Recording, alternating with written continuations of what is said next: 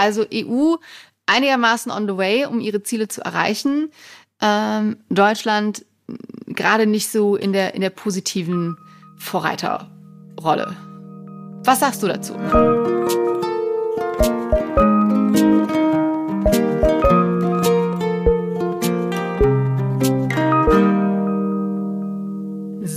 Hallo und herzlich willkommen zu eurem Lieblingspodcast Hallo Hoffnung. Ähm, das hoffen wir zumindest, dass wir ein bisschen auch euer Lieblingspodcast sind. Da äh, stirbt die Hoffnung zuletzt. Mein Name ist Christiane Stenger. Ich bin total hoffnungsvoll heute und ich bin sonst Podcasterin und Moderatorin und äh, mache diesen Podcast mit Trommelwirbel. Stefan Fenn-Spielhoff, der Leuten gern die Hoffnung nimmt, indem er zum Beispiel darauf hinweist, dass es äh, kürzlich ein, ein, ein UN-Gipfel zum Thema Wasser gab und da Experten gesagt haben, dass wahrscheinlich am Ende der Dekade äh, die Nachfrage nach sauberem Wasser, das Angebot, um knapp 40 Prozent übersteigen wird. Wup, wup, sauberes wo Wasser. Diese, wo ist diese Soundbox, die ich letztes Mal dabei hatte? Die brauche ich eigentlich immer. Ja, ähm, ja, ja, es gibt jetzt, es gibt der, der Klimawandel, äh, der zieht einige Probleme und Herausforderungen nach sich, die wir, glaube ich, noch gar nicht auf dem Schirm haben.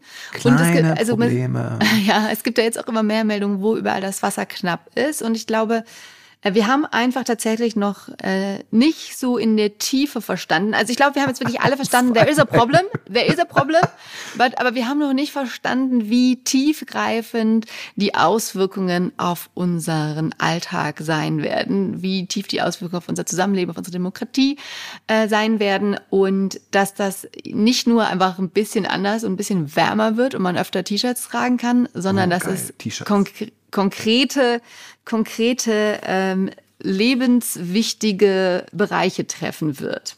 So, und da dachte ich mir, äh, da äh, im März, ja letzten Monat, der Abschlussbericht sozusagen des, mm. des Weltklimarates erschienen ist, dachte ich nochmal, ähm, oh, weil wir ja auch darüber gesprochen haben, wo, wo stehen wir eigentlich, was, was ist ja eigentlich los und vor allem auch ähm, gesehen haben, auch zum Beispiel bei der Folge über den Berliner Volksentscheid, warum entscheiden sich noch viele Menschen dagegen. Also was ist eigentlich die aktuelle Lage und haben wir die aktuelle Lage schon verstanden? Und da möchten wir noch mal ein bisschen äh, Licht ins Dunkel bringen. Ich zumindest heute werde das versuchen.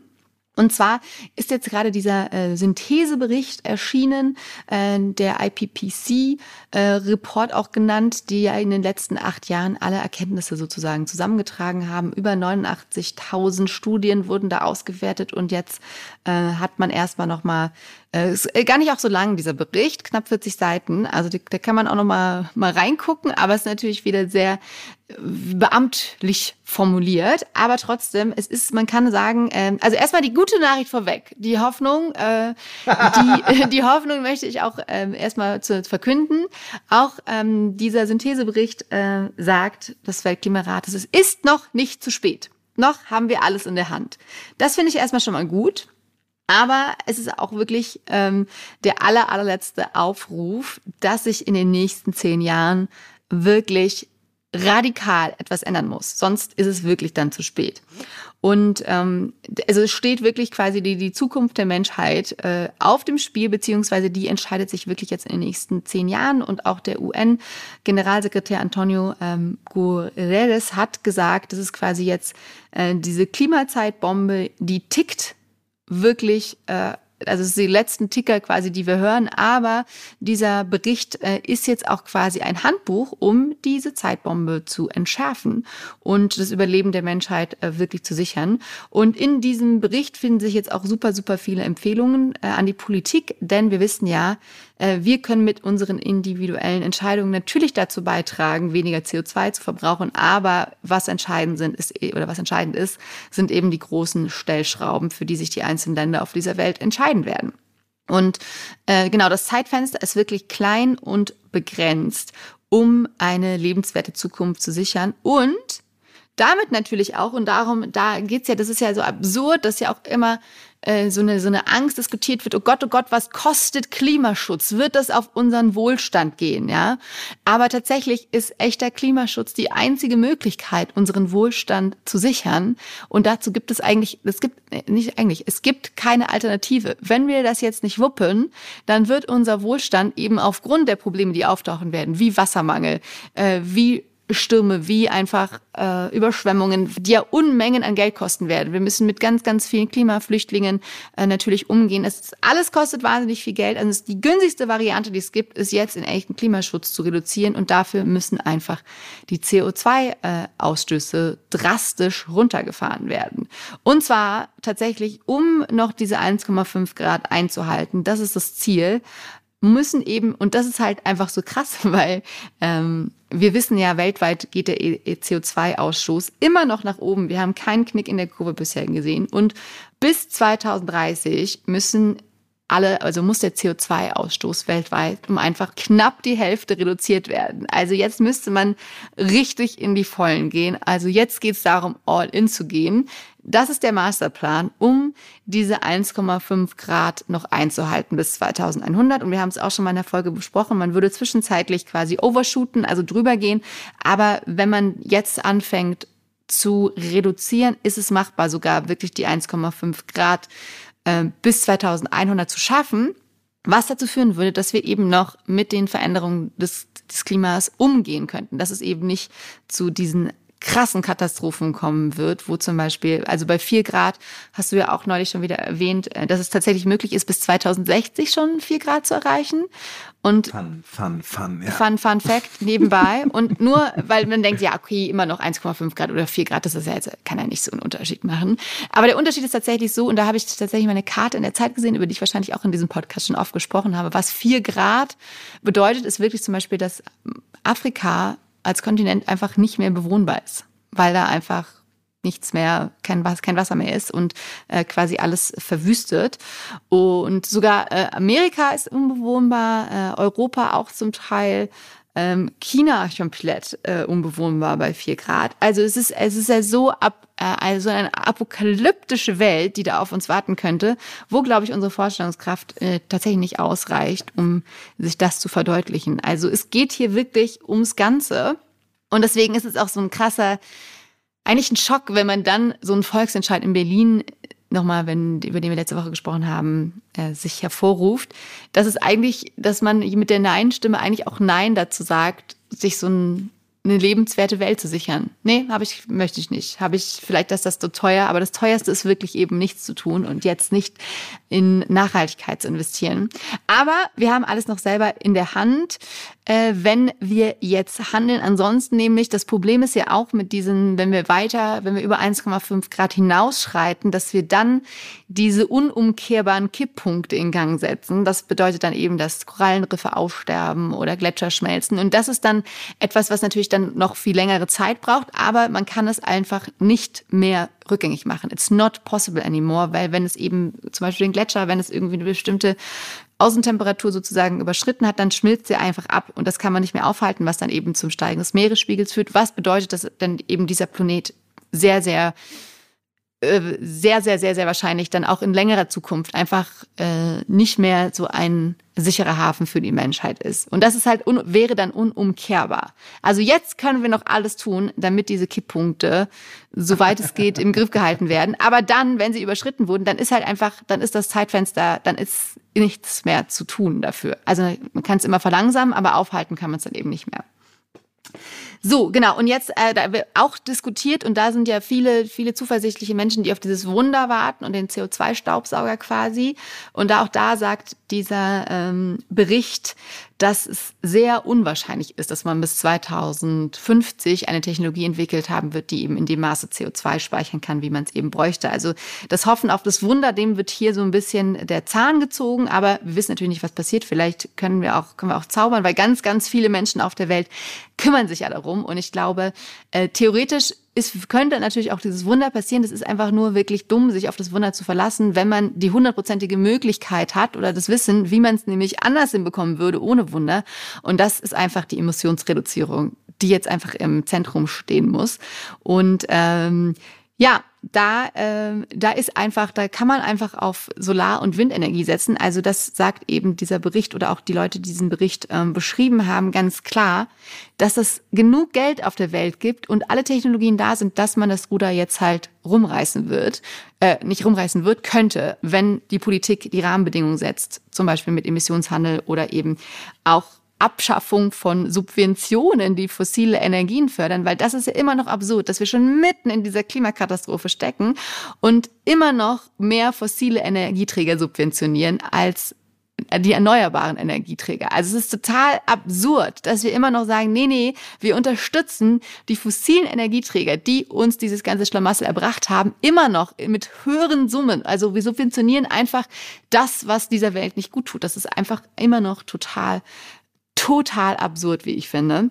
Und ähm, ja, es gibt aber, also das ist, das ist quasi die, ähm, die, die Schlussaussage des, des äh, Weltklimarats. Es ist noch alles möglich, es ist alles da, was wir brauchen. Es gibt genug Geld auf der Welt, es gibt genug Technologien, wir brauchen jetzt einfach den Willen, ähm, das zu tun. Und dann habe ich mir noch mal so ein paar Expertenstimmen äh, angeschaut, die sagen zum Beispiel, dass wir in der EU da zum Beispiel auch schon wirklich auf einem sehr guten Weg sind. Also die hat ja quasi so eine Strategie Fit for 55 äh, entwickelt und möchte bis 2030 ihre Emissionen um bis zu 55 Prozent reduziert haben. Und die haben da eben auch tatsächlich starke Hebel in der Hand, wie der Emissionshandel zum Beispiel. Und dann aber mit Blick auf Deutschland, ähm, das hat auch ein ambitioniertes Ziel, ähm, sogar das ist noch ein bisschen ambitionierter als das EU-Ziel mit 55 Prozent. Die wollen nämlich 65 Prozent eigentlich als Ziel weniger ausstoßen.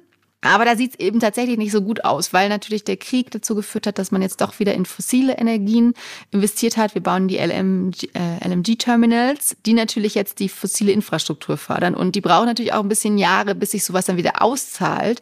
Was dann dazu führt, dass andere Länder, die denen Deutschland bisher gesagt hat, nee, nee, nee, wir brauchen kein Öl äh, oder Gas mehr von euch, sich auch überlegen, hm, aber vielleicht sind das doch noch ganz gute Abnehmer in Zukunft. Vielleicht sollten wir auch noch mal ein bisschen bisschen was fördern. Äh, und das ist natürlich ein Problem, dass, dass da Deutschland so ein bisschen die Vorreiterrolle verloren hat. Und auch wenn alle sagen immer, ja, Deutschland kann doch aber das, das Klima nicht retten, das Klima ist doch mehr als Deutschland.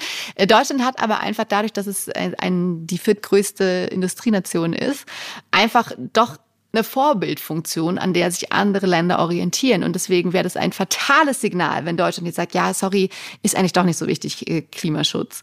Also Deutschland ist da wirklich in der Vorreiterrolle. Und äh, da hoffen wir natürlich, dass in den nächsten Jahren da noch einiges passieren wird, denn die Zeit drängt. So, das war mein kleine, meine kleine Zusammenfassung ähm, von ein dem. Kleiner Exkurs, ein kleiner, kleiner Exkurs. Exkurs, dass wir, dass wir wissen, wie die, wie die Lage ist. Also EU einigermaßen on the way, um ihre Ziele zu erreichen ähm, Deutschland gerade nicht so in der, in der positiven Vorreiterrolle.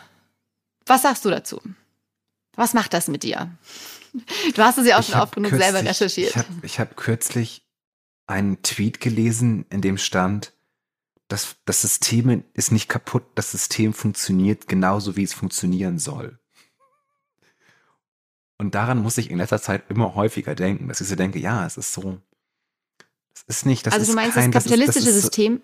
Oder? Ja, es ist so, es ist, es ist so kein Wunder, warum all die Maßnahmen, die gegen den Klimawandel äh, eingebracht werden könnten, nicht eingebracht werden. Das ist so absichtlich so gewollt, dass das nicht funktioniert. Weil halt irgendwie genug Menschen denken, dass sie weiter so machen können wie bisher und die Konsequenzen dieses Handelns niemals spüren werden. Das ist ja diese, wir hatten ja eine Folge über Survival of the Richest und es ist mhm. mir sehr hängen geblieben, diese Idee, dass es dieses Mindset gibt, dass man sagt, wir können irgendwie, wenn wir nur reich genug sind und uns schnell genug bewegen und immer, und immer unterwegs sind, ja, ist es uns möglich, von den Konsequenzen unseres Handelns davon zu kommen. Ja, das oder es führt dazu, dass, das man, dass man, ja, oder es führt dazu, dass man denkt, man muss noch mehr Geld verdienen, also und sei es mit fossilen Energien, um sich dann wirklich absichern zu können, ne? Und aber das es, ist ja, und es ist halt auch so absurd, wie, wie uns da die Hoffnung geraubt wird und uns immer wieder gezeigt wird, nein, das ist alles. Ich glaube, das hat bis jetzt in Deutschland noch niemals jemand versucht zu sagen, wenn man mal sagt, wir machen mal so ein Green New Deal, wie zum Beispiel in Amerika, wir machen mal so ein Hauruck-Programm ja, und sagen jetzt einmal, wir versuchen das jetzt einfach mal. Wir ballern da jetzt mal die Radwege hin, wir ballern da jetzt mal die Autos weg, wir hauen hier jetzt mal ein paar äh, äh Stromanlagen hin, ein paar Windräder und sehen einfach mal, was passiert, dass wir das alle ziemlich super gut finden werden. Total. Und, ähm, und wir tun es halt aus genau diesem Grund nicht, weil wenn wir halt alles merken, was alles möglich wäre und wie einfach das ist, dann würden wir das halt alles tun und das würde den Leuten, die aber momentan sagen, wollen wir nicht, nicht gefallen. Mhm. Insofern lese ich halt diesen IPPC, man weiß ja, was man tun muss. Und wir tun es halt nicht. Oder nicht aber so ist genug. es ja, aber das ist ja vielleicht eben auch so eine Eigenschaft der Menschheit. Ne? Wir wissen alle, sollten Sport machen, weniger Chips und Schokolade essen, ähm, vielleicht auch meditieren und so. Und man weiß ja, es ist gar kein Wissensproblem, sondern halt dieses Umsetzungsproblem, wenn man denkt, ja, später. Also ich habe gerade angefangen, morgen. jeden Morgen Yoga zu machen. Und es ist einfach nur, es funktioniert halt. und ja, ich musste sehr alt werden, das jeden Morgen zu machen, aber es ist halt so, naja, okay mir geht's tatsächlich besser, ich bin tatsächlich entspannter, die Welt ist tatsächlich schöner. Deswegen. Insofern hast du natürlich vollkommen recht. Aber es ist halt auch so, man, es ist ja einfach. ich ja, aber dieser kein, Podcast. Ich mache jetzt keinen Rant, dass diese Geschichte, diese, diese E-Fuel-Geschichte der FDP, das letztes Jahr Herr Wissing noch gesagt hat, E-Fuels, das ist nicht die Zukunft, diese Entscheidung ist gefallen. Brauchen wir nicht, wollen wir nicht. dann Porsche gesagt hat, doch wollen wir. Woraufhin Lindner gesagt hat, doch wollen wir. Und Wissing dann gesagt hat, ja, wir wollen aber E-Fuels-Förderung.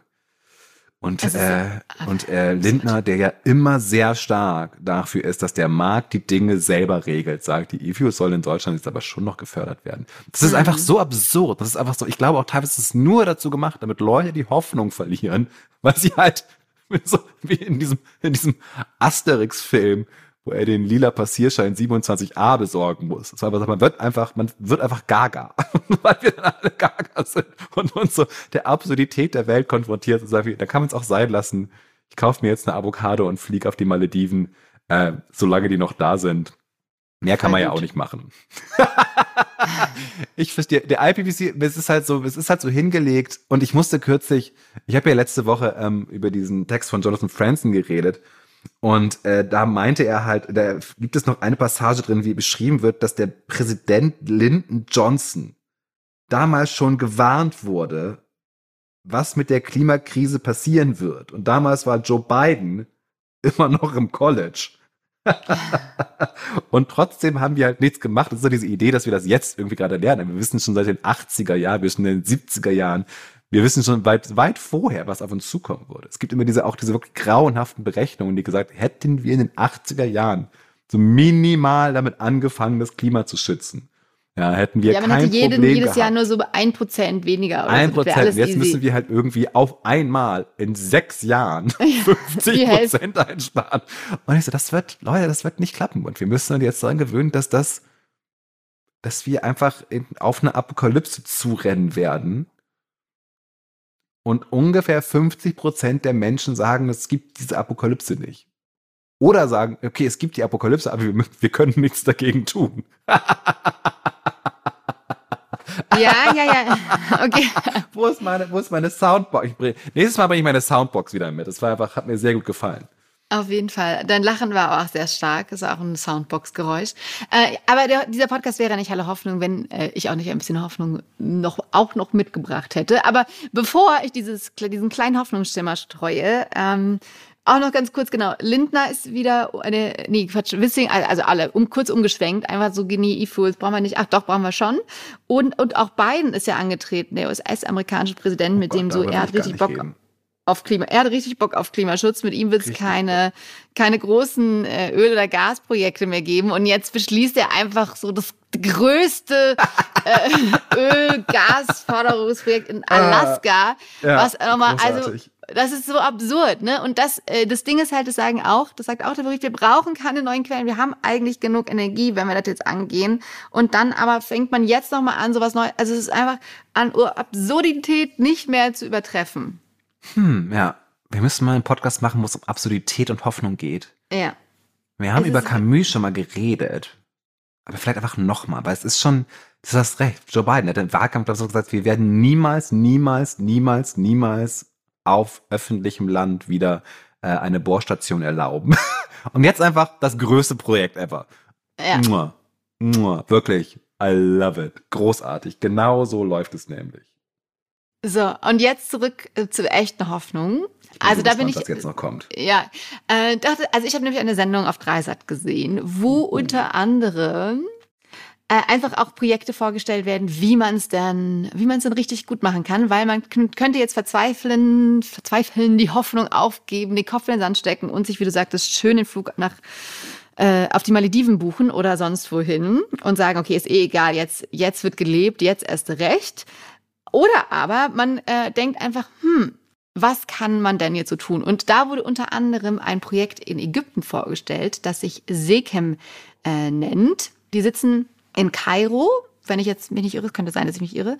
Aber auf jeden Fall, ähm, das Ziel von Sekem ist es, Bauern zu zeigen, wie man nachhaltig die Landwirtschaft betreiben kann, weil die Bauern da extreme Probleme und Herausforderungen haben. Denn zum einen gibt es natürlich die Dürre und auch, was sie da angepflanzt haben, ähm, war einfach, also die, erstmal waren die Böden total irgendwie ausgelaugt durch eben den Kunstdünger und Kunstdünger ist eben auch super CO2-intensiv äh, in der Herstellung. Die Preise sind in die Höhe gegangen, äh, weshalb man sich den Kunstdünger gar nicht mehr leisten konnte und auch die Pflanzen, die angebaut werden, sind extrem mit Pestiziden belastet gewesen, äh, extrem mit Pestiziden belastet äh, gewesen und eben haben super viele Schadstoffe in sich getragen. So und das äh, führte natürlich jetzt auch zur ähm, natürlich die, der Bereitschaft, sich mal nach Alternativen an umzugucken, weil natürlich die Dürre und der teure Dünger ist einfach ein riesen riesen Problem und dann verdient man natürlich auch nichts mehr, wenn man das ganze Geld in Dünger äh, investieren muss. Und dann kam Seekem ins Spiel und es wurde so ein Bauer porträtiert, der er umgestellt hat auf biologisch dynamische Landwirtschaft. Das bedeutet eben, dass dann zum Beispiel das Unkraut nicht mehr verbrannt wird, sondern eben kompostiert wird und somit zu natürlichem Dünger wird. Und jetzt auf einmal die Minze, die beste Minze ist, die er je angepflanzt hat, nicht mit Schadstoffen belastet. Er blüht, also ähm, Tröpfchenbewässerung, all das. Also das, da, da hat man eben super lange geforscht, wie man das machen kann. Und jetzt das Tolle ist, dass die jetzt nicht nur die beste Qualität ihrer Pflanzen quasi ever haben, sondern erstmal viel weniger zahlen müssen für Dünger, weil sie es quasi ähm, den selber machen. Äh, und was noch dazu kommt, dass sie jetzt dadurch, dass der Boden ähm, wieder so fruchtbar ist und CO2 speichern kann, die jetzt auch noch quasi in den Emissionshandel einsteigen können mit Carbon Credits und sogar jetzt dafür dann äh, Geld verdienen, weil ihre Böden ja jetzt auf einmal CO2 speichern können. Also es ist eine Win-Win-Win-Win-Win-Situation, weil es weniger CO2 äh, Ausstoß gibt, dadurch, dass kein Dünger mehr verwendet wird. Diese Böden jetzt wieder in der Lage sind, CO2 zu speichern, also auch noch sogar Energie, äh, ähm, CO2 der Luft entzogen wird, die wieder Geld verdienen können, coole, coole Produkte haben und äh, auch noch mehr Geld verdienen. Also das ist, finde ich, einfach fantastisch und das, ich, es hat ein paar Jahre gedauert, natürlich umzustellen, aber bei Seekem haben schon sich über 4000 Bauern gemeldet, die das jetzt auch machen wollen. Und warum das ein Grund für Hoffnung gibt, die Landwirtschaft nämlich, Weißt du, weil wir, wir schmeißen ja doch hier auch ab und zu Zahlen in den Raum, wie viel Prozent wieder, ja. für Hin und CO2 wieder. die Landwirtschaft zuständig ist, also weltweit? 40 Prozent? Ein Viertel, ein Viertel ungefähr. Ein Viertel, Äh, der 25 CO2. Prozent. Genau, der Okay. CO2-Emissionen. Äh, aber ein großer Hebel, ein großer Hebel.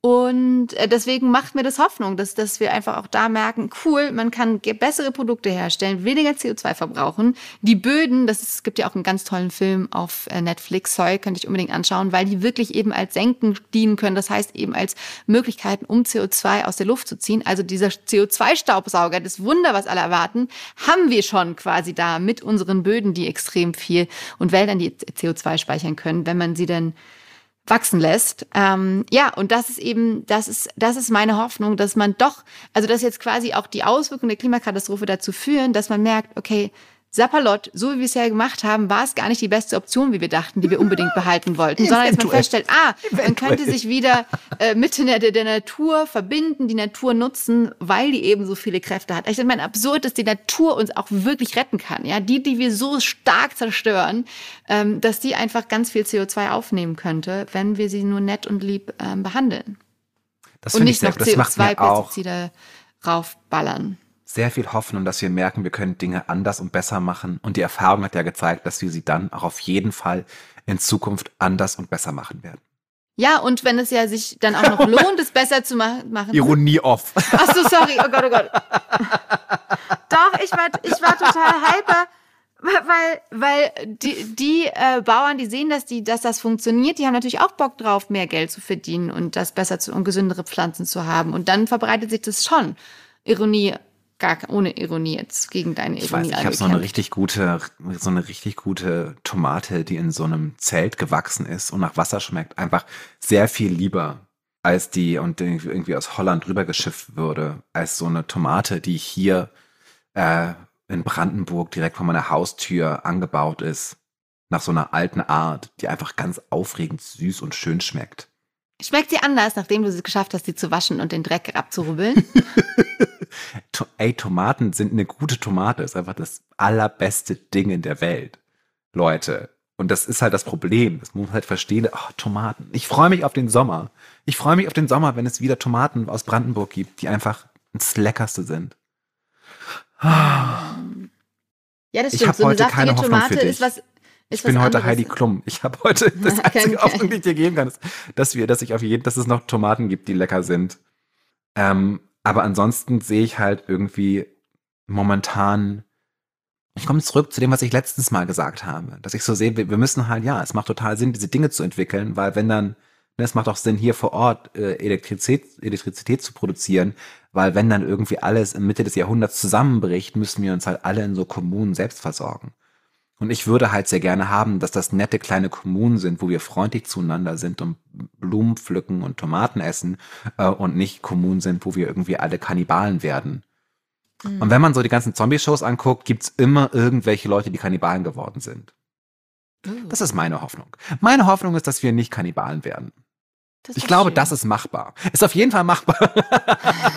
ist auf jeden Fall machbarer, als den Klimawandel aufzuhalten. Insofern, vielen Dank für diese Hoffnung. Wunderschön. Habe ich dir jetzt dein ganzes Konzept kaputt gemacht? Nee, also du hast, äh, ich, solange, hier, solange wir am Ende vielleicht einen kleinen Hoffnungsschimmer noch finden und wenn das heute deiner ist, dass es keinen Kannibalismus vielleicht geben wird, Ja. dann, dann äh, würde ich sagen, äh, Mission accomplished, Finn. Na dann, liebe Na Leute, dann. folgt uns auf Instagram, genau. Ähm, schreibt uns nette Nachrichten. Gebt Oder uns auch, fünf äh, Sterne. böse Nachrichten? Äh, Erzählt anderen Leuten davon weiter, wie viel Hoffnung es hier gibt, weil wir nicht an den Kannibalismus glauben. Und, und bis nächste Woche. Bis nächste Woche. Mal sehen, Ciao. mal sehen, was nächste Woche gegessen wird.